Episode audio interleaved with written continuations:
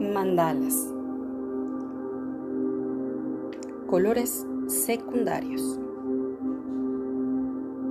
Si nos referimos a los pigmentos, los colores secundarios son el rojo, el verde y el azul marino.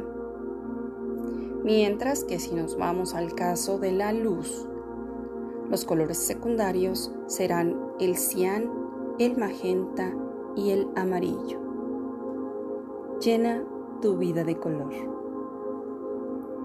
Yo soy tu amiga Annie Girón. Gracias, gracias, gracias.